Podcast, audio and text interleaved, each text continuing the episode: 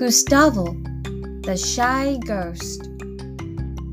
Written and illustrated by Flavia Z. Drago.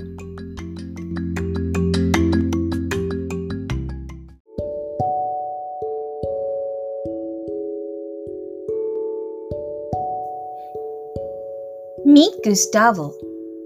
He's a ghost, and like any paranormal being, he enjoys doing the normal things passing through the walls, making objects fly, and glowing in the dark. He also loves playing the violin. But Gustavo has a problem. He's very, very shy. He longs to make friends, but he's never even dared to speak to any of the other monsters in his town. With the day of the Dead Fest approaching, can Gustavo be brave enough to let others see him?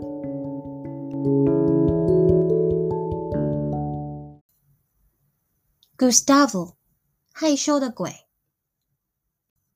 Gustavo was a ghost. He enjoyed doing the normal things that paranormal beings do passing through walls, making objects fly, and glowing in the dark. Gustavo 是一只鬼，他非常喜欢那些幽灵做的普通的事情，像是穿越墙壁，让家里的物体在天上飞来飞去的，或呢是在很暗很暗的地方突然发光。在这个世界上，没有什么比得上他最爱的拉小提琴了。嗯，几乎没有啦。其实，他偷偷暗恋着这个小镇里面最漂亮的怪兽奥玛。可是他一直都有一个困扰。You see, Gustavo was so shy that some things feel incredibly difficult for him. And the worst part of it? 你是知道的，Gustavo 超级害羞，害羞到很多稀松平常的事情啊，他都感到很难做到。最糟糕的是什么呢？Making friends was terrifying. Gustavo had never dared to speak to any of the other monsters. 他觉得交朋友真是可怕的事啊。Gustavo 从来都不敢跟其他的怪兽们说话。He tried getting close to them in many different ways. 当然，他也曾经试过用各种方法接近其他的怪兽。But even when he was right in front of them, they just couldn't see him. 但就算他就站在其他的怪兽面前， 他们就是看不见他。Gustavo longed to be a part of something. More than anything, he wanted to make a friend. I have to be brave.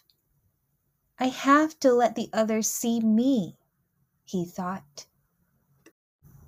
Gustavo 好渴望成为团体的一份子。最重要的是，他好想交到一个朋友。 他想着：“我要勇敢，我要让其他怪兽看到我。” So he decided to send a letter, a very special one. Dear monsters, I would like to invite you to my violin concert, which will take place at the day of the dead party next full moon at the cemetery.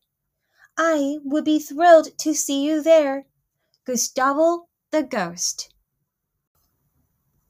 因此，他决定寄出一封信，一封非常特别的信。亲爱的怪兽们，诚挚的邀请你们来参加我的小提琴演奏会。这个演奏会呢，将于下个满月的亡灵节派对在墓地里举行，期待你们的莅临哦。Gustavo 敬上。As the days went by, Gustavo couldn't stop thinking what if no one shows up? What if they don't like my music? What if they don't like me? Except tonight was the night, and this time he couldn't hide. 日子一天天过去，Gustavo 总不禁想着：要是没有人来怎么办？他们会不会不喜欢我的音乐？ 如果他们不喜欢我怎么办？而今晚就是演奏会了，这次他再也不能躲起来了。Oh, but not a soul had come. Oh, 但是真的没有怪兽来耶。So, all alone, Gustavo did what he loved most and the music made him happy. So happy that he glowed. Oh, how he glowed. 没关系，他独自一人在墓地。Gustavo 做他最喜欢做的事情，那就是拉小提琴了。音乐让他快乐，快乐到他发光了。 哇，他好亮眼啊！Gustavo!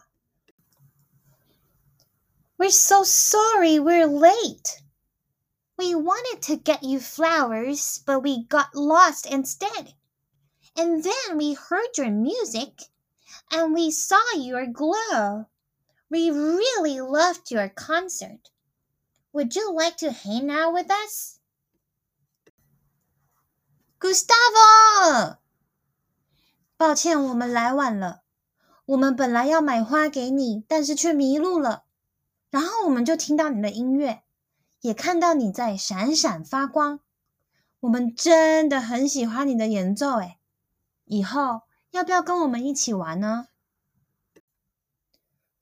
From that moment on, Gustavo's life changed, and everyone discovered that even if he didn't talk much, he was the best at helping. and protecting his friends。从那刻起，Gustavo 的生活就改变了。每个人都有发现，就算他话不多，他总是热心助人，也会保护朋友。And they never stopped loving him. The end. 不过大部分的时间啊。Gustavo 总是做让大家惊讶的事情，而大家还是非常的爱他。故事结束喽，下周见，拜拜。